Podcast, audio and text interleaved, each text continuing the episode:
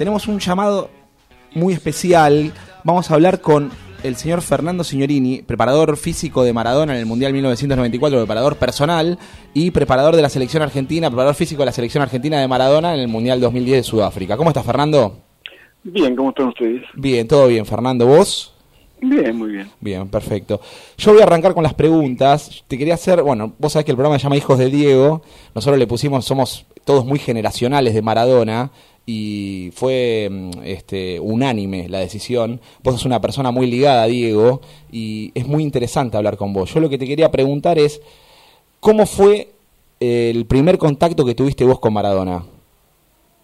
El primer contacto que tuve con Diego fue, eh, creo que fue el 26 de junio del año 83 en el NUCAM de Barcelona. Yo estaba esperando para presenciar el entrenamiento, ya que estaba autorizado por Menotti. Hacía un calor infernal y, mucho más porque estaba todo rodeado de cemento. Estaba a la sombra de una de las imponentes columnas que sostiene la estructura del estadio. Y ese día, como nunca, mm, Diego llegó primero y, mm, bueno, bajó del coche que venía con Claudia, la saludó y Claudia se fue. Y él entonces eh, quiso entrar al recinto para bajar al vestuario. La puerta estaba cerrada, entonces como él no me había visto, porque estaba hacia un costado, y entonces se me ocurrió decirle, viste Diego, la primera vez que llegas primero, eh, después dicen que al que madruga Dios lo ayuda, la primera vez que llegas primero y está cerrado. Y entonces giró la, eh, giró la cabeza, se dio vuelta hacia mí, y entonces movió la cabeza y me dice, pero vos podés creer que sea tan verde. Y bueno, y ahí nos, nos pusimos, así que sos profe, ella sabía, porque claro, me veía, era eh, la única persona autorizada por Menotti a, ver los entrenamientos. Claro. Y seguramente por curiosidad, le había preguntado a César y entonces sabía que era preparador físico y bueno, me dijo que a la vuelta de la pretemporada de Andorra, dice, porque jugamos mañana y me voy para Buenos Aires y a la vuelta, cuando tenemos la pretemporada en Andorra, eh, quiero hablar con vos porque pensamos con Jorge Citarpiller, que era su apoderado, abrir una escuela de fútbol, así que mm, nos vemos a la vuelta. Esa fue la primera vez con Diego, así de una manera tan, tan casi casual como ha sido todo en mi vida. Claro, y de alguna u otra manera, desde ese momento hasta el 94 siempre estuviste ligado a él. Bueno, estuve hasta eh, ininterrumpidamente hasta el 91 en que él lo suspenden por doping. Yo ya había estado con él todo bueno, al final de su carrera, de su paso por Barcelona. Eh, y, después de, Barcelona, Napoli, el Mundial del 86, el 90 y, en el 91 él lo suspenden en, en abril y yo me quedo en Italia, era la única persona que él tenía, digamos, de, cercana, así que me hice cargo de ordenarle y de organizarle todo el envío de sus pertenencias en Containing a Buenos Aires. Eh, eso me llevó prácticamente un año y volví eh, con él en noviembre del 92 a Sevilla y estuve hasta junio del 92 porque, bueno, ahí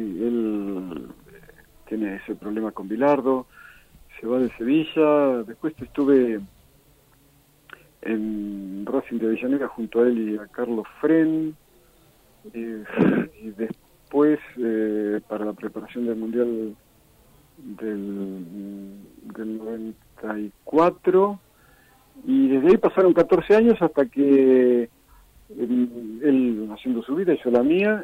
Y, cuando lo llaman para hacerse cargo de la selección, eh, es ahí cuando él me, vuelve a convocar y a ofrecerme de estar y por supuesto que otra cosa iba a decir que no fuera un sí rotundo.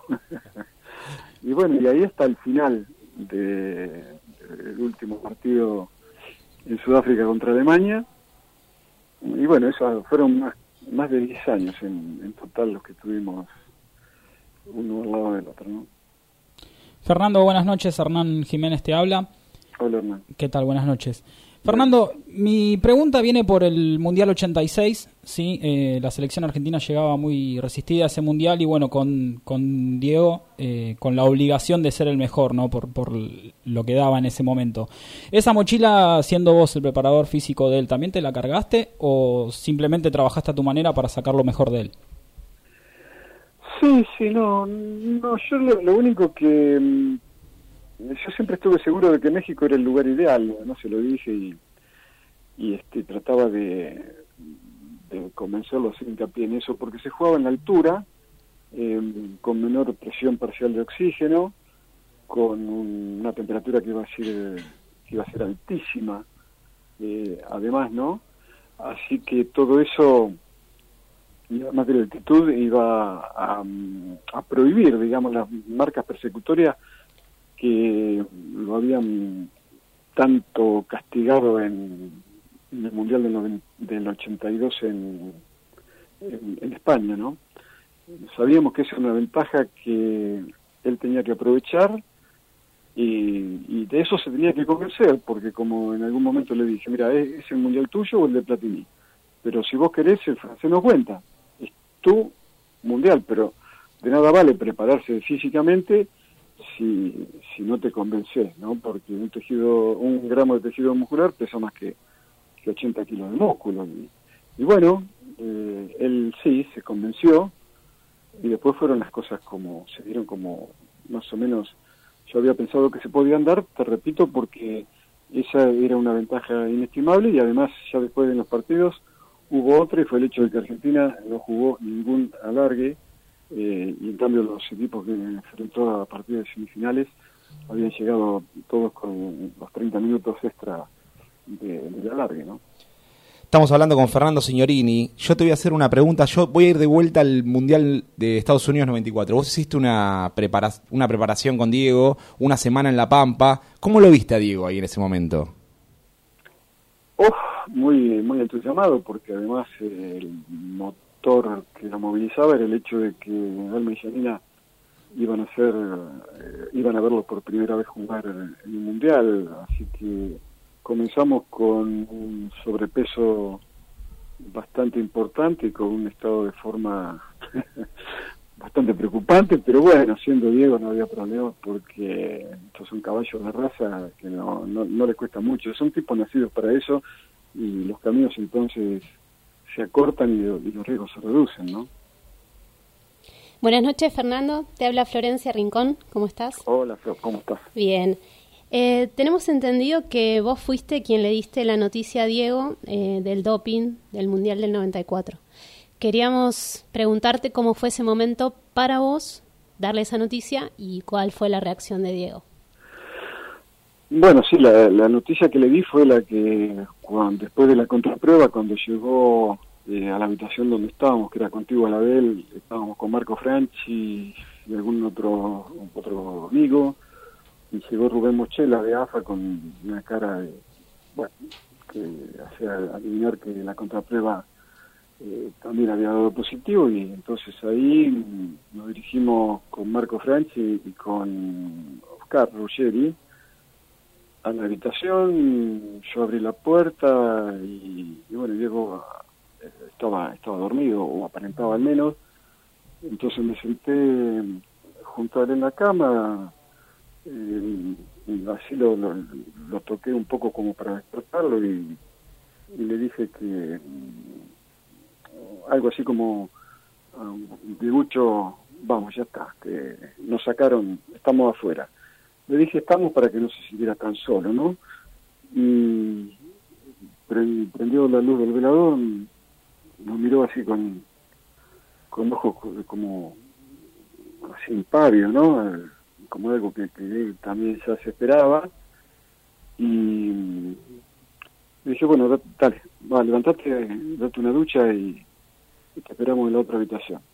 Y, y bueno, cuando salimos, a, los 20 segundos se escuchó un portazo que, era, que había entrado al baño cerrado y, un golpe como a lo mejor una trompada que le pegó a la pared, un, grito, un llanto así muy sentido. Eh, Marco y, Oscar eh, hicieron así, a y a devolver y, yo dije, no, que era mejor que, que se, desahogara lo antes posible y, bueno, a los pocos minutos llegó a, la habitación donde se hizo esa famosa nota en la que él, con, con en la que él dijo que le habían cortado las piernas, ¿no? Así es. Yo te quería preguntar, él estuvo junto a vos en el Mundial del 94 y otra de las personas que lo acompañó fue la persona que hacía la dieta con él, que era Daniel Serrini. ¿Vos qué grado de responsabilidad le asignás a él? A ver, el, eh, dentro de la preparatoria, él confiaba mucho en Serrini, ¿no? Sí, inclusive cuando yo no lo conocía para nada, Daniel lo, conocí cuando me lo presentó ya para el comienzo de, los trabajos, pero... Eh, como yo veía que, estaba suministrando una cantidad de pastillas, le dije que mira, que la única manera que yo aceptaba colaborar era siempre y cuando el doctor Néstor Mentini avalara eh, lo que estaba haciendo Daniel con Diego. La reunión se hizo en el campo de Marito, en La Pampa, el primer día en que llegamos y hablando Daniel, Néstor y yo, Diego nos quiso participar y aparentemente este, yo recurrí a Lentini porque él era el que, realmente sabía médico, ¿no? Y bueno, aparentemente eran todos eh, elementos que tenían que ver con, con una con una mejor un mejor tratamiento para la obesidad que Diego tenía en ese momento para hacerlo perder peso más rápidamente Mm, para eh, favorecerle el descanso.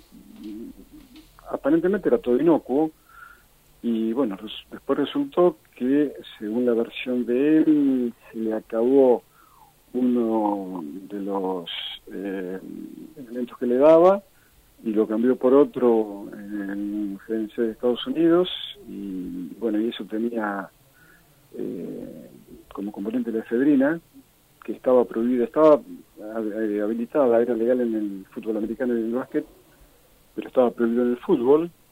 Y sí, bueno, por lo menos fue una gran responsabilidad porque estás trabajando con un profesional cualquiera que sea, no solamente por Diego, y sabés que hay cosas que están prohibidas y otras que no. Eh, yo no sé cómo se le pudo pasar por alto porque obviamente en el frasco eh, estaba los elementos constitutivos perfectamente señalizados. Después hubo, no sé, muchas versiones, muchas especulaciones, pero mm, yo no tengo otra certeza que la que estoy comentando, ¿no? Buenas noches, Fernando. Pablo Carranza te habla. Hola, Pablo, ¿cómo estás? Todo bien.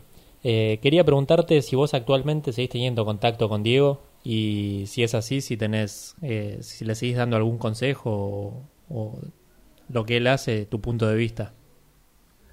No, mira, yo consejo no, yo a, lo sumo sugerencias, su qué yo, forma de pensar, pero mm, no soy de tanto en la vida de los demás porque tengo bastante que hablar con la mía, Pero respecto de, la relación, viste, eh, yo alguna vez leí eso de Borges, de que dice que la, la amistad no necesita de la frecuencia.